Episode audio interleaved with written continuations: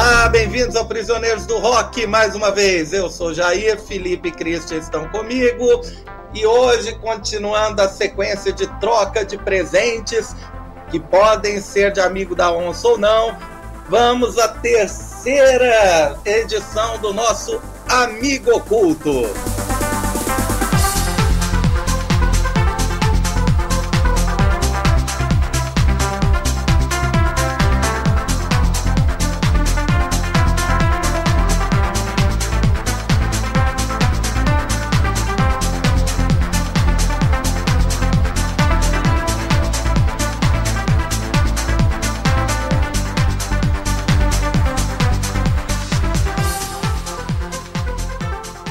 Nessa semana eu fui o responsável por escolher o presente, é, ou irresponsável a escolher o presente, e eu escolhi o disco Behind the Sun de Chicane, que eu imagino que a pessoa está ouvindo um, algo chamado Prisioneiros do Rock, aí ouve Behind the Sun, Chicane, e vem a cabeça, o quê?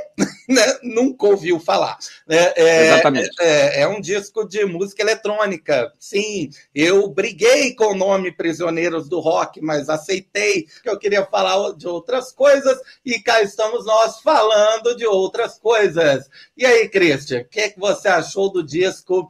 Né, do produtor, multi-instrumentista, músico e auto-intitulado não DJ Chicane, também chamado ah, é? Nicholas Brace Girdle. É, ele ele ficava irritado quando chamavam ele de DJ.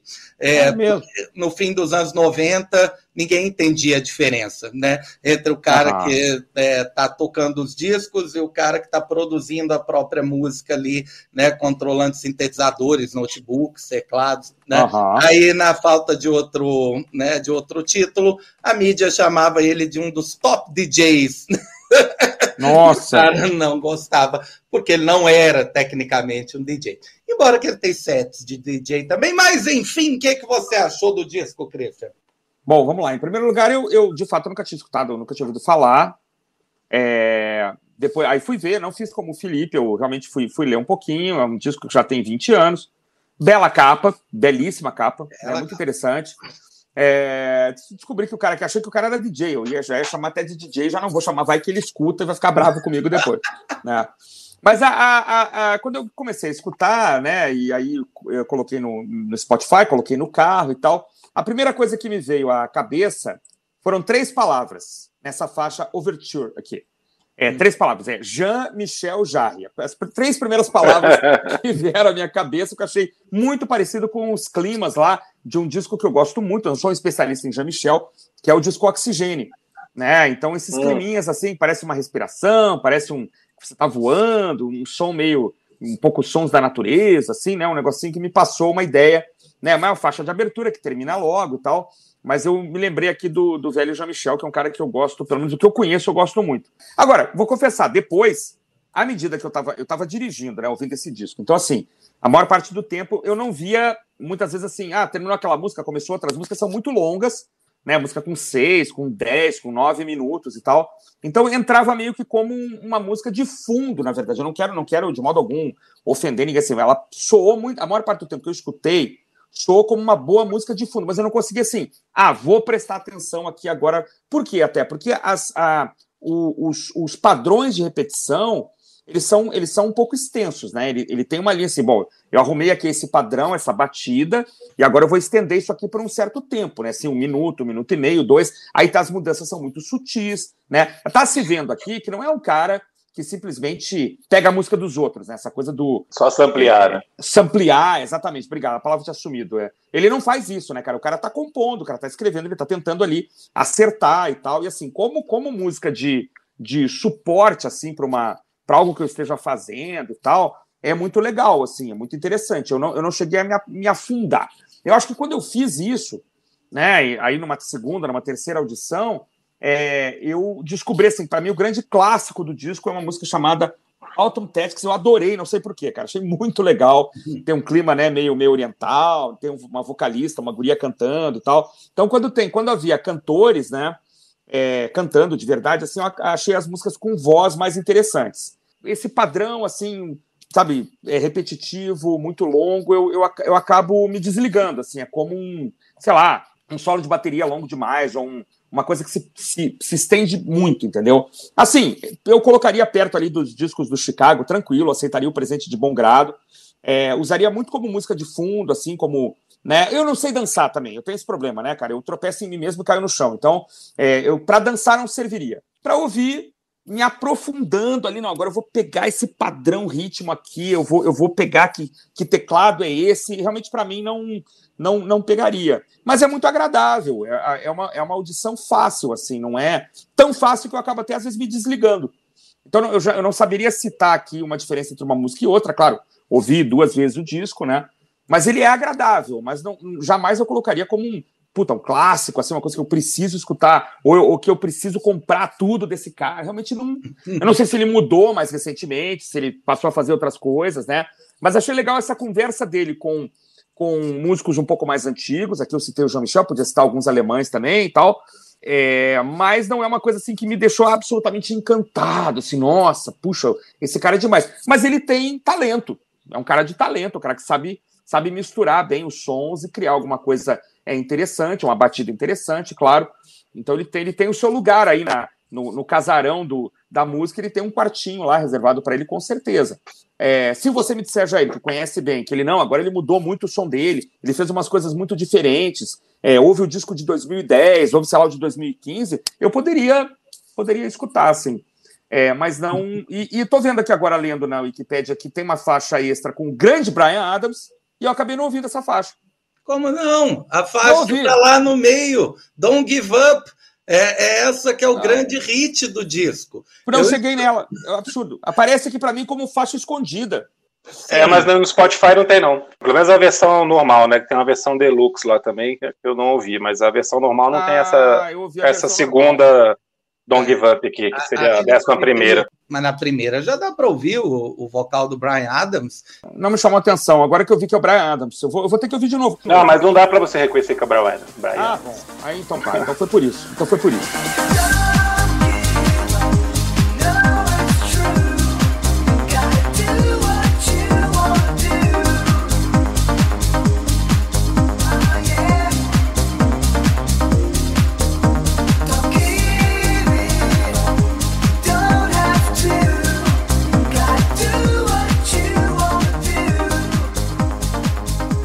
Então, eu fiz, como eu falei no, no, episódio do Gênesis, eu também aqui, eu só escutei o disco, né, não fui atrás de informações, não quis saber nada sobre o disco para poder mergulhar na, nas músicas mesmo.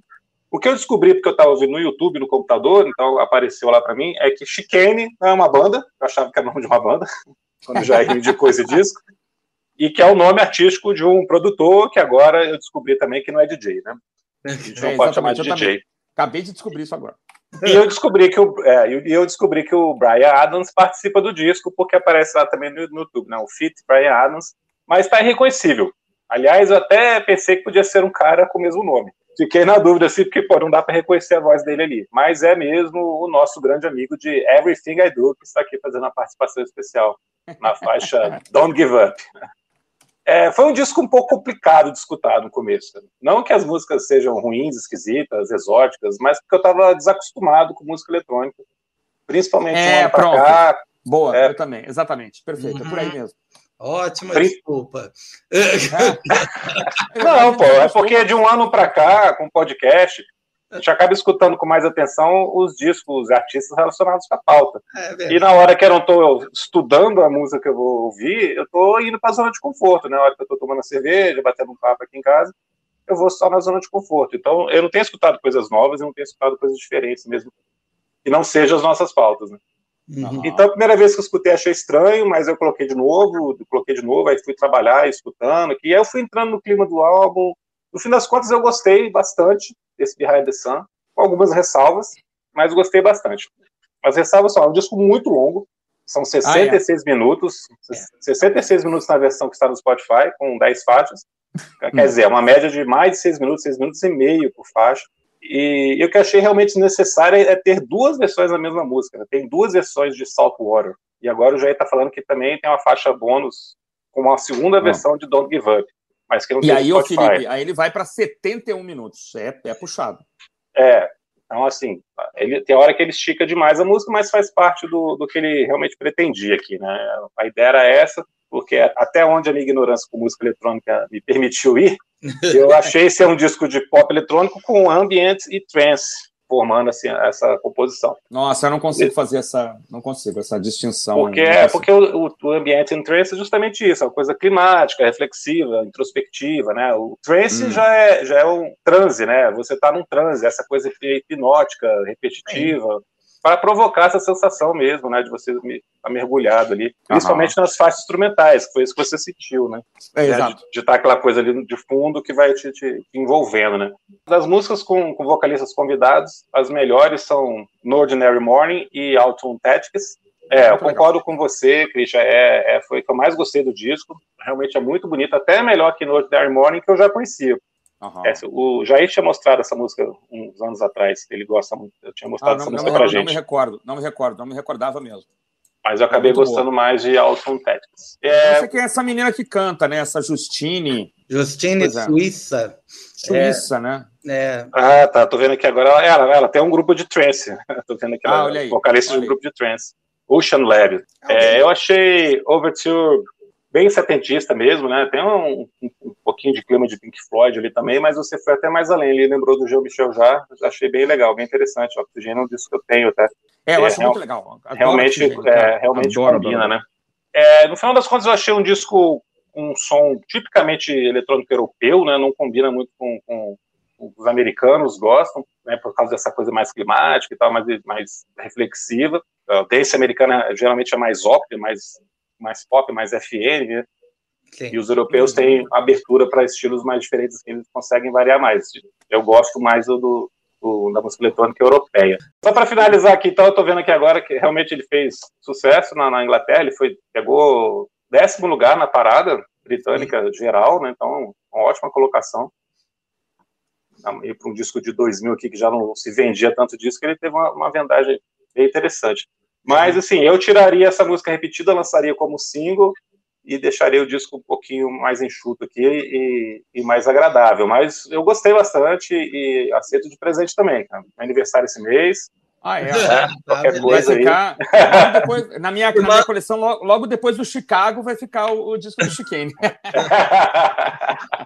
Mas tudo bem que engraçado, só para botar uma pimenta antes do Jair falar, o All Music Guide deu três estrelas só de um total de cinco, né? Ele não, não, não chegou a emocionar muito o pessoal do All Music Guide. É, mas o All pra... Music é. Pois é. é. Geralmente esses críticos são especializados. Mas o Trance Critic deu quatro. Ó, oh, pronto. o, sei lá, o seu site, sua revista mais especializada aqui, deu quatro. Trance Critic, que beleza.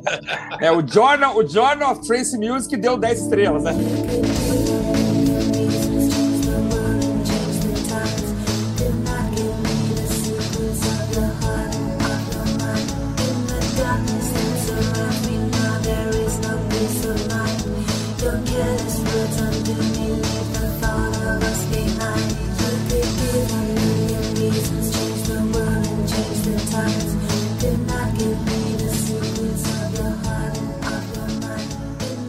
Mas e você, Jair? Agora nos explique a sua escolha e o que, que você acha e o que, que você acha do, do Behind the Sun. Por que diabos no, no, nós somos submetidos a esse disco? Bem, primeiro porque vocês precisam abrir a cabeça, né? e segundo muito que bem. eu realmente gosto muito desse disco. Ele vem, é, no, na verdade, ele resulta de uma progressão histórica que não tem a ver só com o Nicholas Brace Girdle, que é impossível falar o nome desse cara, né? Não tem é. a ver só com o chicane em si.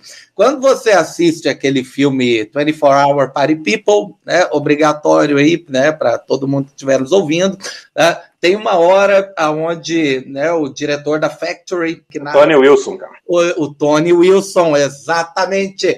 É, é, então, se você assistiu né, o filme, tem uma hora que o Tony Wilson vira para a câmera né, e fala com a gente que ó, vocês estão vendo o que está acontecendo ali na Hacienda, né, o clube que o New Order tinha né, em Manchester, tinha um DJ tocando, né, e, e as pessoas aplaudindo a mídia. Né, ao invés do músico em si. Isso começou a ter uma transição, né, começou a produzir uma transição muito grande que criou a cena né, trance dos anos 90 e 2000. A cena eletrônica que, no fundo, né, existe é, até hoje, né, nunca deixou de existir. As primeiras raves começaram lá no fim dos anos é, 80 e existem até hoje. Né? Não uhum. existiram aí na pandemia, né? Quer dizer, é claro que existiram, já, já estão voltando. Legalmente não, né? Mas...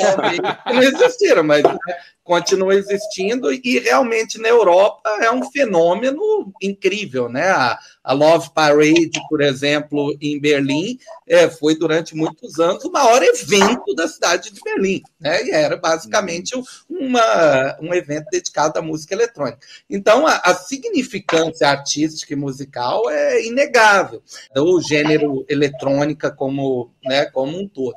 É, e por que, que eu escolhi esse disco? Porque, primeiro, é, é um disco que remete é, a outros artistas. Você citou o Jean-Michel Jarre, é uma das influências que o cara fala, inclusive tem um dos discos. Ah, legal. Tem um dos discos onde ele é, faz uma paródia da capa do Jean-Michel Jarre.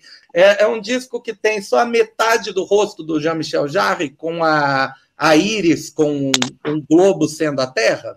Ah, ah tá. É, é esse disco é famoso. Mas ele diz que a influência dele real, e é a influência que eu sinto, né, e que o Christian é, quase sem querer acabou definindo, é o Brian Eno. Né, ah, a ideia de uma música ambiente, de uma música que, como você falou, eu posso ignorar mas é agradável, né? É, é, e é esta a ideia, né? Exatamente essa ideia uh, desse tipo de trance, né, que o Chicane faz nesse disco.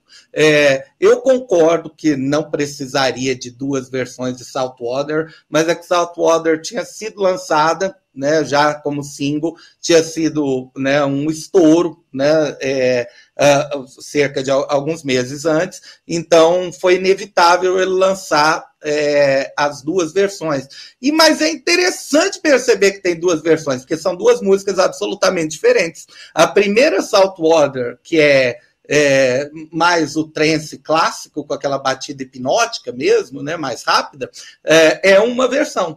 E, a, e tem a outra versão que eu prefiro, né, que é um, um, outro remix, acho que chama Thrill Seekers Remix, né, que é mais ambiente, que é mais chill out, chill out para né, esta gente que só vai ao Monsters of Rock ou algo do tipo. Né? Chill out é algo absolutamente necessário em toda festa eletrônica, né? porque as pessoas dançam demais, né? normalmente motivadas por alguma substância química, e chega uma hora que é necessário dar um relax né? Uhum. Dar uma, uma deitadinha, uma sentadinha e ouvir uma música tranquila, né? Para não pirar, conseguir depois voltar para a festa, beber bastante água, aquelas coisas. E sempre tem uma área de chill out e, e várias das músicas desse disco tem essa cara de um ambiente de chill out, um ambiente para relaxar dentro de um local que é muito né, estressante e energético.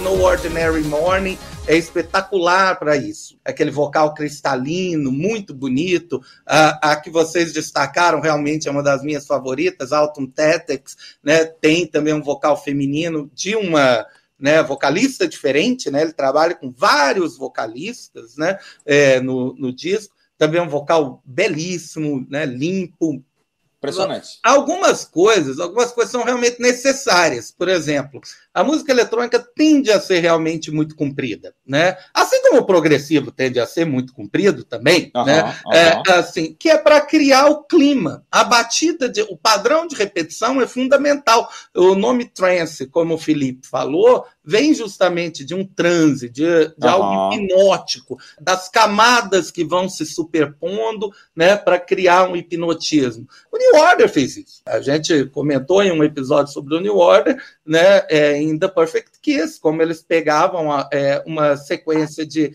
três ou quatro acordes e colo iam colocando coisa em cima, né, bateria em cima, né, assim, e fazendo uma coda de sete, nove minutos, né. É, que a gente nem sente passar. Que a gente nem sente passar, é verdade. Eu não, dizendo, eu não, estou dizendo que esse disco tá, é, sei lá, melhor que o Low Life, né, é, mas é sem dúvida melhor que aquele de capa laranja. É, e foi um disco que vendeu bem, né? Ah, aliás, esse cara sempre vendeu bem é, para o padrão né, inglês, mas é, você pega os discos posteriores que não, Christian, ele basicamente continua fazendo a mesma coisa. Mas até aí, qual é o problema? O, o ACDC também, é claro. Claro, nenhum problema. Nenhum problema. O Iron Maiden lança o mesmo disco há 30 anos, cara. Ah, não, é gosta. não, não, não, aí não é verdade, não é verdade. Então, o disco vendeu bem, né? O disco tem hits, tem a participação ilustre de Brian Adams, que ninguém nem percebe, e é um disco basicamente gravado é, literalmente na casa dos pais do cara. O cara Olha tem um estúdio de tinha um estúdio de gravação, né? Na, literalmente na garagem dos dos pais, né? e aonde ele gravou tudo e mixou tudo lá. Então, Ô, Jair, Diga. eu estou vendo aqui agora na Wikipedia, o nome do estúdio é Mothership Studios. e tem uma curiosidade sobre Saltwater, que é a seguinte. Saltwater não tem sampler, realmente não tem um sampler, mas uhum. é, ela, ela tem uma recriação de uma música anterior, que é uma música cantada em gaélico. Oba! Gaélico. Super fácil, banda, super fácil. É, de uma banda chamada Cla Clanad, ou algo do tipo, Clanad, né, com dois N's, né, que é, é da, da Irlanda, né, é, e que nos anos 80 fez um tema para um, um seriado, né, chamado Team from Harry's Game. E ah. aquela, ah. aquele coralzinho, né, que aparece em Saltwater, é do Team from Harry's Game, que é lá de 82 ou 83. É, e, mas como o cara percebeu que samplear ia ficar muito difícil, ele conseguiu é, a mesma vocalista né, para Olha que legal. né, trouxe a mulher lá dos anos 80 para fazer o coro e, é, e lançar a Saltora. Até hoje é o disco do cara que mais vendeu e, e é bastante representativo assim da, dessa cena de uma música que é, é para ser agradável por definição, mas não é um pop insosso, né? É, é algo muito bem produzido e é o sonho da banda de um homem só. Só uma, uma curiosidade sobre o grupo Clanad. É. O grupo Clanad é formado pelos irmãos e tios da Enya. Olha só! E a Enya, a Enya chegou a cantar, eu acho, assim, no final da década de 70 e tal. Ela, ela participou da, do grupo. E aí depois ela saiu em carreira solo. É o Clanad. É exatamente. Música celta, né? Exato. É, a banda da, da, do começo dos anos 70 e, e, que depois uh, ficou conhecida como se a banda que teve a estreia, talvez de uma jovem ainda, Enya. É, ela foi chamada para dar é, uma maior textura né, ao som do, do Clanad, do Clanad mas né, não funcionou.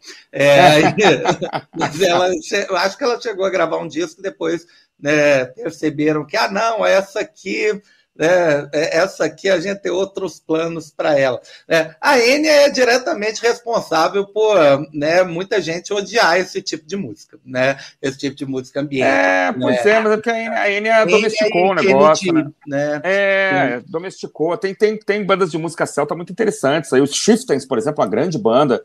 Tem muita coisa. A gente está saindo do assunto, mas é só para. é, bem, para meio que acabar aqui, é, como é inevitável, o disco fez 20 anos em 2020, no meio da pandemia. E aí, né, o disco já ia receber alguma versão né, nova, normal, né, um disco que vendeu relativamente bem para a época, né, pelo menos para ir para o Spotify numa versão nova, né, foi produzida uma versão remixada pelo cara, né, durante a pandemia, com, com nomes bastante criativos para os remixes, como, por exemplo, Don't Give Up, The Lockdown Mix. Né? Oh. E há uma última razão né, para eu ter é, oferecido esse disco para vocês. Ele é Opa. sensacional para o amor. Ah. Sabia, estava esperando, cara. É... Tava estranhando não ter, ter saído essa ainda. Muito bem, meus amigos. Tivemos então o nosso terceiro episódio da série Amigo Oculto, dessa vez com o disco submetido pelo Jair. Temos a resenha do disco do Chicane, que é um músico, né? não é um DJ, é um músico chamado Chicane. É, os Prisioneiros do Rock voltam em breve. Continuem acompanhando a gente aqui nos episódios sabáticos, também nos drops que podem aparecer a qualquer momento. E sigam a gente lá no Instagram, é, onde tem sempre material também inédito, coisas que não estão sendo é, necessariamente tratadas aqui nos programas. Jair e Felipe, muito obrigado. Prazer estar com vocês aí. Um abraço, até mais. Falou! Falou, gostei, cara. O cara tá ficando profissional na, na, nos encerramentos agora. Tô tentando, cara, tô tentando.